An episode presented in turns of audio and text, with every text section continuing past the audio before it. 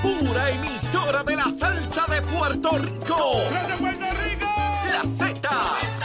WZNTFM 93.7 San Juan, WZMTFM 93.3 Ponce y WIOB 97.5 Mayagüez. La que representa la salsa en la isla del encanto. De aquí para el mundo. A través de la aplicación La Música Z93. Tu, tu emisora nacional de la salsa.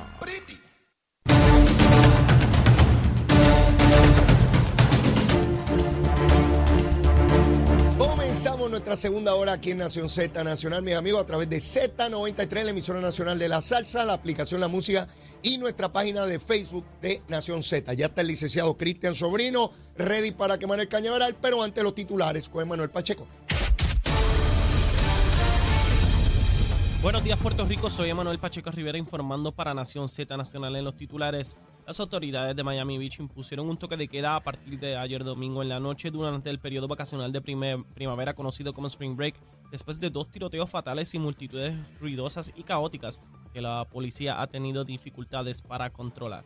En otras noticias, en Santo Domingo, tres exministros del gobierno de Danilo Medina y un antiguo contralor de República Dominicana fueron detenidos durante el fin de semana como parte de la Operación Calamar, que incluyó 40 registros en diferentes partes del país, informó ayer domingo la Procuraduría General de la República.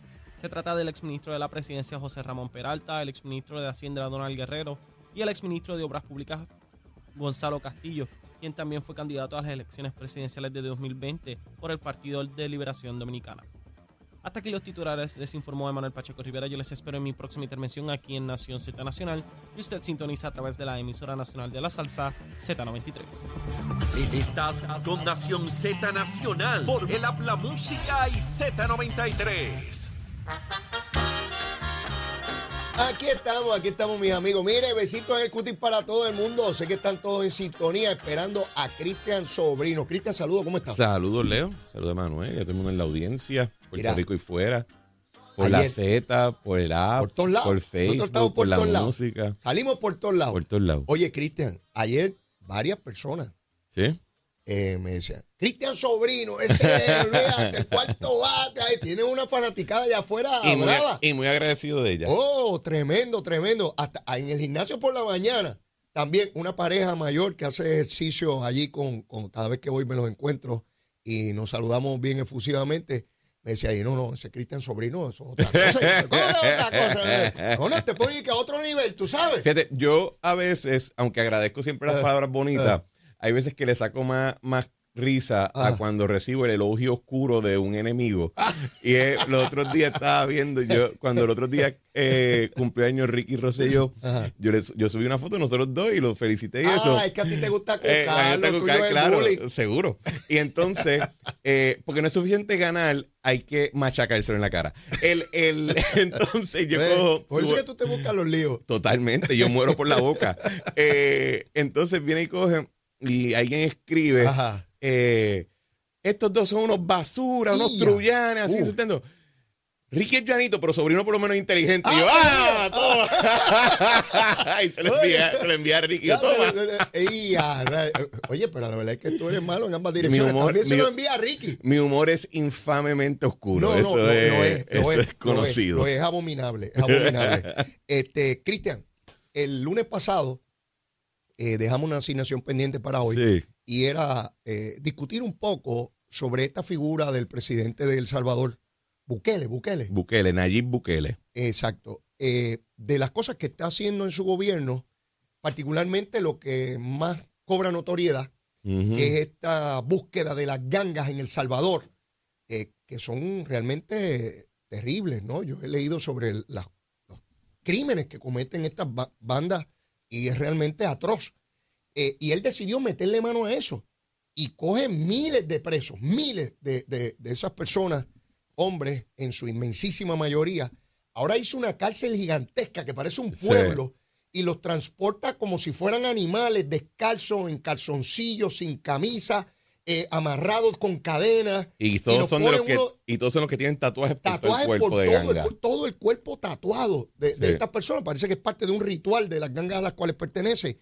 Eh, eh, háblame un poco sobre la política de este presidente. Hay que, hay que coger esto por parte porque hay que primero reconocer lo siguiente. Nayib Bukele, como presidente de El Salvador, no solamente es presidente de El Salvador, sino que él tiene articulado un gran esquema de propaganda. Propaganda puede ser positiva o negativa. Lo que digo yo propaganda es que simplemente es una, un, un aparato que se dedica a, a publicar mensajes mediáticos para promocionar la imagen del líder o promocionar sus ideas y sus acciones, ¿verdad? La razón que estamos hablando de este tema, en gran parte, es porque el mismo Nayib Bukele ha publicado videos de todas estas acciones. Si no publicaba nada, eh, ojo que quizás no sería un tema, Claro. ¿verdad? Eh, así que hay que tener eso presente porque estamos viendo lo que él quiere que veamos. Ok, segundo, en el tema de las gangas, esto no es, eh, vamos a, a, a veces tenemos que sacar, quitarle un poquito el sombrero de, de ciudadano americano en el gran imperio, ¿verdad? Eh, lo que es las gangas en El Salvador, específicamente las que se conocen como los Salvatrucha o MS-13, no son una pandilla que vende droga en el punto. Ellos, esto es una organización masiva internacional que incluso tiene presencia en los Estados Unidos y en otros países de eh, Centroamérica y tiene algún tipo de alianza con los carteles mexicanos. Así que esto no es eh, simplemente una ganga de pandilleros en una parte mala de la ciudad. Esto es una organización masivamente criminal eh, y que está bien organizada o que estaba bien organizada hasta recientemente. Sí. Y antes de entrar en lo del Salvador, vamos, les voy a poner una nota que salió, que se está discutiendo mucho a nivel de los Estados Unidos, Mm. y es que tienes un número emergente, un número creciente, perdón, de líderes norteamericanos, tanto en el lado republicano como algunos que lo dicen más calladito en el lado demócrata, Ajá. a nivel federal y a nivel estatal, que están promocionando la idea de que el gobierno federal declare a los carteles mexicanos no como carteles de droga, sino como organizaciones terroristas. ¿Qué implicaría eso? Ajá. Que al tú hacer esa declaración, de momento el ejército de los Estados Unidos está habilitado, capacitado y autorizado en ley para intervenir violentamente contra esas organizaciones, sea donde sea, incluso en otro país.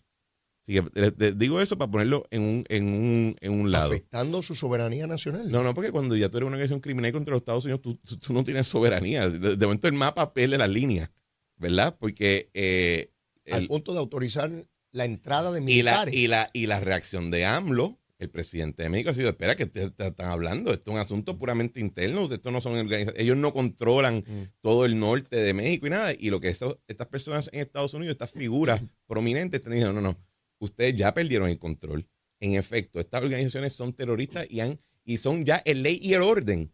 La ley y el orden en, gran parte de- del- del subcontinente mexicano. Mm. Y si siguen como van, vamos a intervenir. Eso es lo que se está promocionando. No ha ocurrido todavía.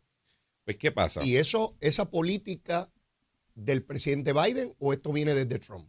Esto viene, esto, quien está liderando la discusión son personas de la época de Trump que tenían Porque esa, po- te atadura. pregunto, porque esa política No, pero, me parece más pero, a mí pero republicana por eso es la, que está la demócrata. parte clave. Es que hay que, cuando estamos hablando de misiles y de dinero, hay que quitarse esos, esos sombreros. Ya, de- ya, hay ya, que quitarse se eso. acabó. Aquí estamos hablando ya de, de poder y de, y de, y de potencia. El, el, sí comienza con figuras de la administración Trump que tenían ataduras a la administración de Bush, pero hay mucha gente dentro de la administración de Biden y ataduras al Partido Re- eh, Demócrata que están diciendo, oye, no suena tan mal, ¿verdad? Especialmente cuando el fentanilo y la, la, la trata humana mediante la, emigración, la, el- la industria cartelera de la inmigración está costando una cantidad brutal de vida humana en est- Estados Unidos y en México. ¿verdad? Eh, ¿qué- ¿Por qué yo hago esta- estas comparaciones? Porque en el caso más amable a lo que está haciendo eh, Bukele en El Salvador, lo que estamos viendo es una expresión ya manifiesta de que personas están separando lo que es el problema legal de unos cuantos pandilleros o de unos cuantos gángsters o de unos cuantos criminales versus cuando tú estás enfrentando una, una- un aparato articulado de violencia, de crimen y de destrucción que no está solamente rompiendo la ley, sino que está tratando de establecer un orden paralelo al gubernamental y que está tratando de decir, lo voy a imponer a las malas. ¿verdad? ¿Por qué hace esa diferencia importante? Porque para muchas personas y en algunos lados yo tendría que decir que yo simpatizo con esta idea, nuestro ordenamiento judicial, presunción de inocencia hasta probado lo contrario, un proceso fiscal donde se tiene que demostrar la evidencia en tu contra eh, y que tú tengas el derecho de presentar evidencia exculpatoria, todo el andamiaje que nosotros tenemos de justicia está bien articulado y bien preparado para atender eh, un criminal o un grupo de criminales pequeños o, el crimen común. El crimen común. Si Cristian Sobrino entra a la casa de Leo Díaz y le sopla un tiro y después se va y esconde la pistola, el sistema de investigación y de procesamiento criminal está bien articulado y bien preparado para atender con Cristian Sobrino que le pegó el tiro a Leo Díaz. Sin embargo. Ahora, si Cristian Sobrino es director de un cartel internacional que tiene más dinero que muchos estados de la Unión Americana, que tiene miles de millones de dólares en negocio, en, ingreso anual, que tiene armamento cuasi militar, si no militar expresamente, pues aquí cambian las reglas.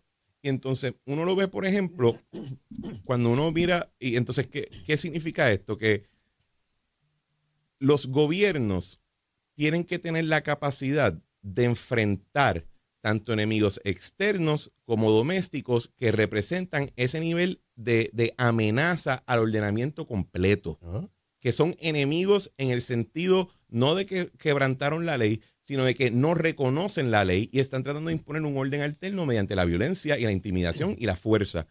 Y eso nos choca un poco, yo creo, en, especialmente en el mundo occidental, porque ha sido tanto, el, no obstante las horribles guerras y, crímenes genocidas que vimos en el siglo XX y que hemos visto todavía en los comienzos del siglo XXI, a nivel interno del mundo occidental ha sido un tiempo relativamente pacífico, ¿verdad? ¿No? El, aparte de un ataque terrorista o, algún crimen que, que ofende la imaginación y absorbe toda la atención pública, la realidad es que la mayoría de la vida en el mundo occidental es mucho más segura de lo que era anteriormente. Y la idea de que de momento el gobierno va a levantarse un día y decir, eh, todos los que tienen este tatuaje de MS-13 tatuado en la cara, para que sepa que esos son enemigos y los vamos a coger, no les vamos a dar ningún maldito juicio y los vamos a meter en una cárcel. Eso ofende, ofende la, la, la, sensibilidad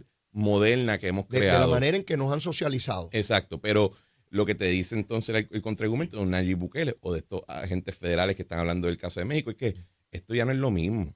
Aquí pasó, aquí hay una diferencia dramática entre, entre lo que es procesar criminales y combatir enemigos domésticos o, empresas terroristas. Mm. Y ese debate creo que es propicio que lo tengamos, pero lo debemos tener fuera de la óptica de... Eh, no podemos tener la discusión usando las herramientas de otro asunto que no son relacionados. Les voy a hacer un ejemplo de la época eh, fundacional de los Estados Unidos, que es cuando se aprueban todos estos derechos, ¿verdad? El derecho a, la presunción de inocencia, todo esto se aprueba en los, mil, Igual protección en los 1780 y en los 1800 temprano, cuando estaba Washington todavía.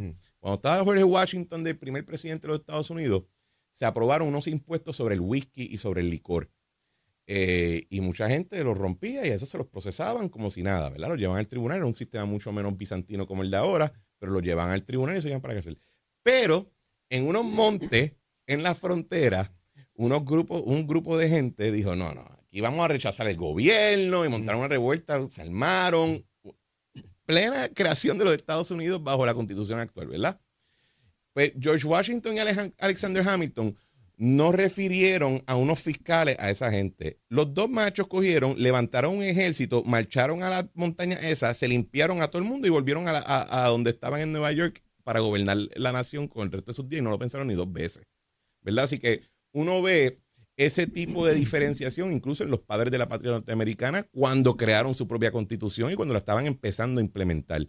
Eh, ojo, riesgo obvio que existe esto es que de momento pues tú declares opositores políticos como si fueran enemigos del Estado, ¿verdad? ¿Hasta eh, dónde tú llegas? Exacto. Eh, eso fue, por ejemplo, las dificultades que se vieron durante los tiempos de los Troubles en Irlanda del Norte, eh, lo que se vivió con la ETA en España. Cuando tú escuchas la frase de que es mejor un, un, culpable fuera de la cárcel que un inocente preso. Ajá, pero lo que... esa elaboración que yo escuché por tantos años que cómo tener a alguien. O sea, el sistema tiene que dar una garantía y es mejor que falle a favor de la libertad que en contra de ella. Es, es el punto El, al no, que el voy. dicho, el dicho es mejor 100 culpables libres que un inocente preso. Claro. Cu- cu- Cuando miramos eso, ¿qué vio Bukele en su país que lo llevó a hacer lo que está haciendo? Y yo te diría que lo está haciendo, vamos, los demás países ni lo están mirando mucho. Bueno, yo diría, yo, yo especulo lo siguiente. Yo creo que no es que lo están mirando mucho. Yo especulo que incluso detrás de puertas cerradas, él tiene el apoyo tanto de los Estados Unidos como de otros países latinoamericanos. Porque como les dije ahorita, esta ganga, MS-13, los Salvatrucha, etcétera, están en todos lados. O sea, esta gente no estaba solamente eh, eh, dándose pericazo y, y pariciando en, en- en- en El Salvador y pegando tiros. No, no. Esta gente se articuló como una- un sindicato criminal que tiene extensiones hasta en Estados Unidos. Y de momento tuve un país como El Salvador que tradicionalmente eh, que no ha tenido la mejor economía del mundo y de momento tiene una facilidad penaria que costó un Sí, sí, buen o sea, billete Yo- construirla. Yo, yo invito a los amigos que entren a internet y busquen eh, videos sobre esa Mm. instalación. Eso es una cosa inmensísima. Yo no sé si hay una cárcel Y similar a tú, esa. ves, y tú ves que el andamiaje propagandístico norteamericano internacional, que típicamente cuando ve acciones como esta, a los 15 minutos te empieza a publicar tu artículo, con Bukele han tardado meses a empezar a levantar críticas. Y la están empezando a levantar ahora poco a poco y no es ni en los Estados Unidos, A que mí- fuera. Y ahí yo digo, espera, cuando tú ves esto, no es que uno quiere sonar conspiratorio, pero uno ve, uno ve que la historia no se repite, pero rima. Cuando un gobierno en Latinoamérica empieza a llevar actos como estos y no hay una oposición grande de los no la Estados veo, Unidos, no la veo. pues Hay crítica de que sectores se- y se habló. agrupaciones pro derechos pero civiles. son las pequeñas, las grandes no, las grandes no se han metido. Y cuando tú ves eso, tú dices, espera, aquí hubo una conversación detrás de puertas cerradas, donde dijeron, mira, yo tengo que hacer esto para asegurar mi, mi- mi territorio. Lo agradecería mucho que por favor no me, no me prendan en fuego. A mí esta figura de Bukele me llama la atención porque veo contradicciones en sus propias políticas. Por ejemplo, eh, esa política de protección a los ciudadanos y todo, pues, ¿verdad? A la masa le tiene que caer extraordinario porque están sacando a los bandidos de la Sí. calle. Pero por otra parte movió a los militares hace un tiempo atrás al Parlamento, a la legislatura, para que le aprobaran los fondos de las cárceles. O sea, es amenazar. Imagínate el gobernador de Puerto Rico llevando al ejército al Capitolio Sí. para que le aprueben legislación. Bueno. ¿Sabes? Yo vi eso y espérate, espérate, ¿para dónde va? Bueno, es lindo que pensamos que eso nunca ocurrió, pero eh, Bukele dentro, y oye, por ejemplo, el, el experimento que le hizo con criptomoneda y la reserva de, del Salvador, yo pienso que fue una metida de pata monumental y lo hizo sin ningún tipo de, de control ni de supervisión. Eh, por eso es que digo, hay que tener cierto, hay que tener cierto ojo con su figura, porque de nuevo, tiene un, tiene un andamiaje de, para- de, de- de propaganda que ha probado ser bastante ¿Cómo, efectivo. cómo es que al día de hoy una organización De hecho, creo que si él vuelve a correr es contra la constitución. Exacto. O sea, exacto. y, y nada indica que va a parar, Eh, ¿es ¿verdad? bueno, Y eso es lo que hoy en día en la, en la discusión política eh, académica, bueno, no tanto académica, porque los académicos ya no, no casi ni generan política interesante, pero en ciertos sectores esto se le conoce como cesarismo. Cesarismo es la idea de que en todo proceso democrático y republicano eventualmente pier- se pierde el control, se calcifican sus instituciones, el electorado se empieza cada vez a cansar y a cansar y a cansar más. Y aparece una figura cesariana, viene el término de Julio César, ¿verdad? Una figura que dice, espera, vamos a dejar, la, la- vamos a dejar toda esta bobería a un lado e impone un ordenamiento nuevo, impone un, un- un nivel de orden que aconglomera todo y se acabó el revolú. Pero ¿qué pasa? El- el- la institución republicana democrática se, se, debilita, se debilita a tal punto que de- si no hay una figura cesariana, hay caos. Eh, yo les voy a dar un ejemplo reciente de nuestra historia. Hay mucha gente que, que, que cuando comenta esto habla de un eh, Roosevelt en Estados Unidos mm, que gobernó por 16 años, ¿verdad? Casi sin oposición, y un Muñoz Marín en Puerto Rico. Y que desde que ellos se fueron, no había, en Estados Unidos, claro, hay unas figuras que han podido ascender y mantener cierto nivel de coherencia, pero desde que, por ejemplo, un Muñoz Marín se fue, En Puerto Rico todavía hay gente que está llorando su, su partida hace que, Sí, sí, sí. 50 años.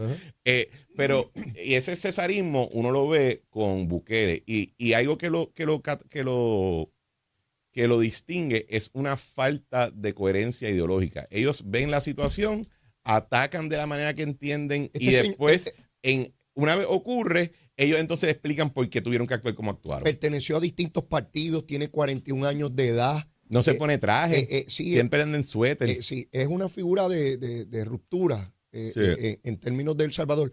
¿Por qué no han atentado contra su vida? Digo, no que yo quiera que eso ocurra, pero estando tan fuerte combatiendo a grupos de, de la magnitud de la capacidad eh, de violencia que tienen estos sectores, los recursos económicos, ¿cómo es que no lo han volado en canto? Bueno, y uno preguntaría, primero, probablemente sí ha habido intentos o existen todavía, pero segundo, reconozcamos lo siguiente.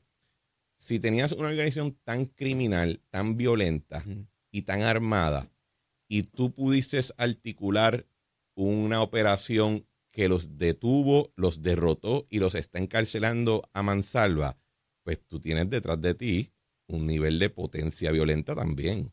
¿verdad? Él no lo está haciendo con, él no está enviando cartas de invitación a llegar a la cárcel. no, no, hay que ver cómo Ellos, están. incluso hay operaciones, se han descrito operaciones donde sus fuerzas cercan toda una ciudad y pues van bloque por bloque y la pregunta, eh, la pregunta es, déjame ver tu cara, veo tatuajes, métete en la guagua, ¿verdad? Eh, así que ese no, no es porque o sea, si, si no le han volado, si no le han volado encanto, no es porque es que es tan amado y tan adorado, es porque tiene par de gente de su lado que son igual o más, O- o más más, violentos que los otros. eh, y eso también es distintivo del cesarismo.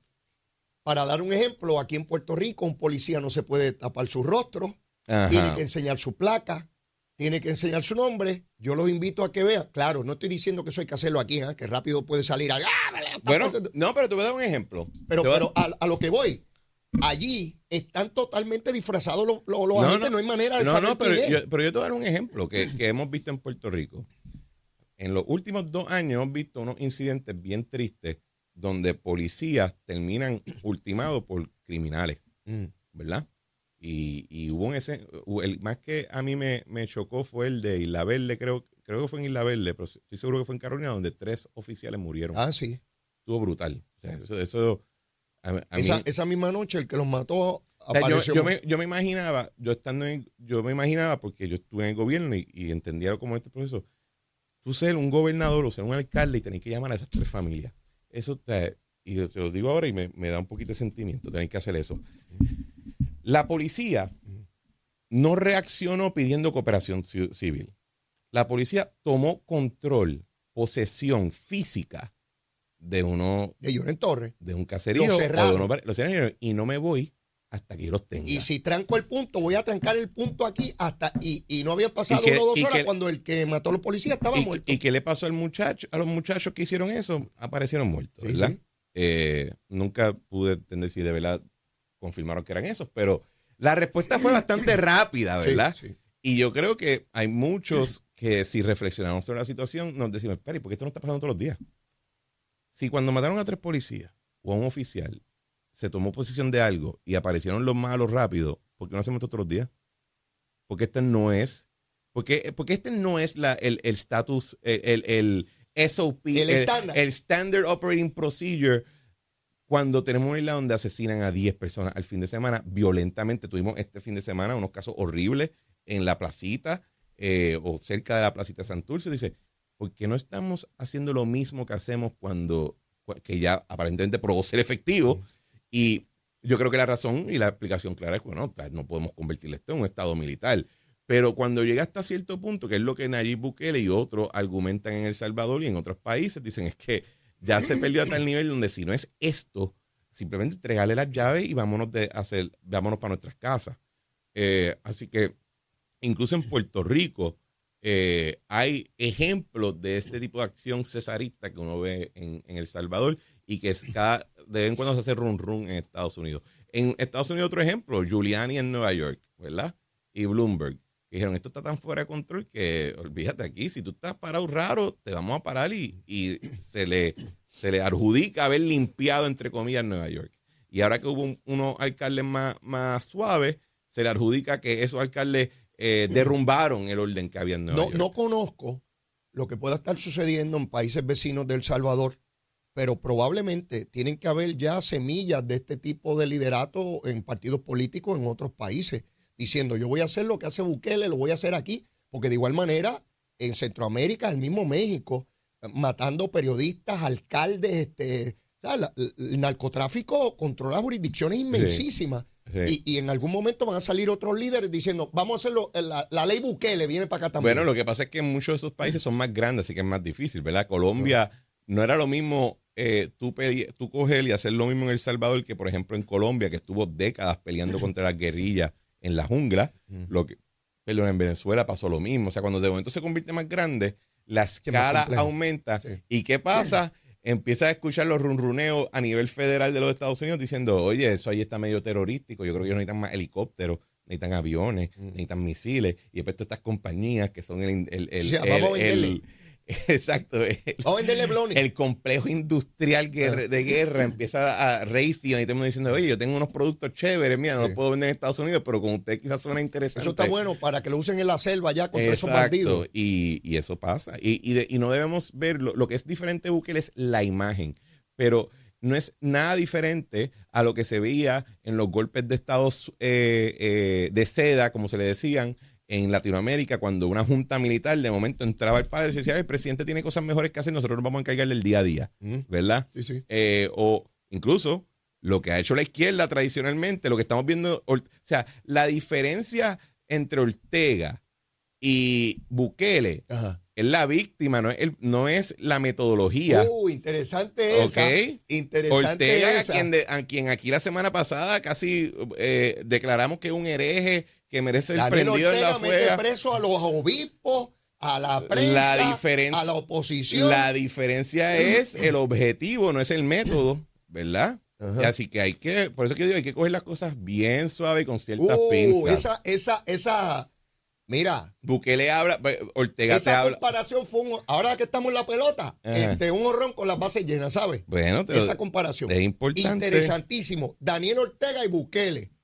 El método es el mismo. es muy similar. De repente aparece un tipo en tu casa y te dice, usted es un enemigo, eh, usted está motivando va la oposición, usted quiere derrocar el sistema actual y usted pues, debe ir preso. Exacto. Y no Pero- importa si es obispo, Pero no la, importa si es periodista, la no importa si es diferencia, oposición. la diferencia es que pues, en el caso de los salvatruchas, está en otro lado. oye, pero valga, Sí. valga la aclaración, quizás la distinción es merecida. ¿Verdad? Lo- Las víctimas de Ortega no son, no necesariamente son opositores al ordenamiento Así liberal del, del mundo. Y los de Bukele sí. Pero por eso es que hay, hay que tener, y por eso es que yo digo, hay que tener cierta perspectiva y cierta visión, porque en efecto hay diferencia, aunque la metodología sea similar. Tenemos que ir a una pausa. Mire, esto es quemando el cañaveral fino. Hoy estamos hilando fino aquí. Así que quemamos nosotros el cañaveral cuando llega Cristian Sobrino. Llévatela, chavo.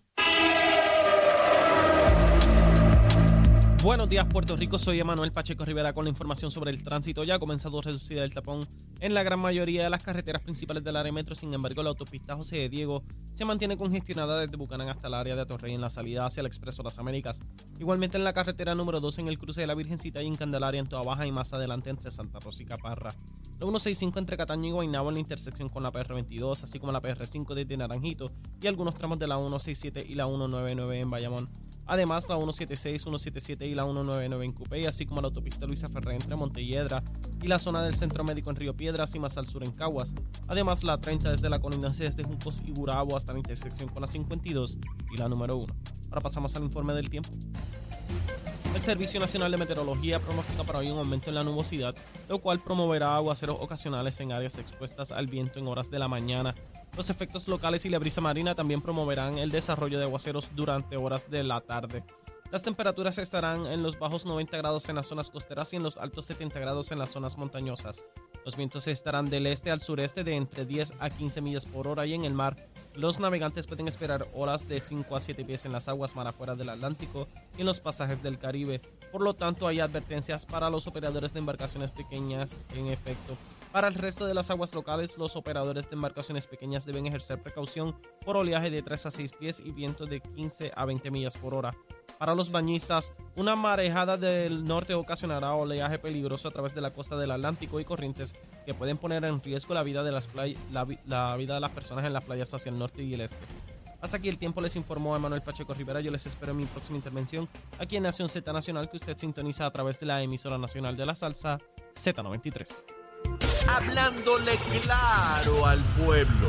Nación Z Nacional, soy Leo Díaz. Buenos días a todos. Leo Díaz en Nación Z Nacional por la Z.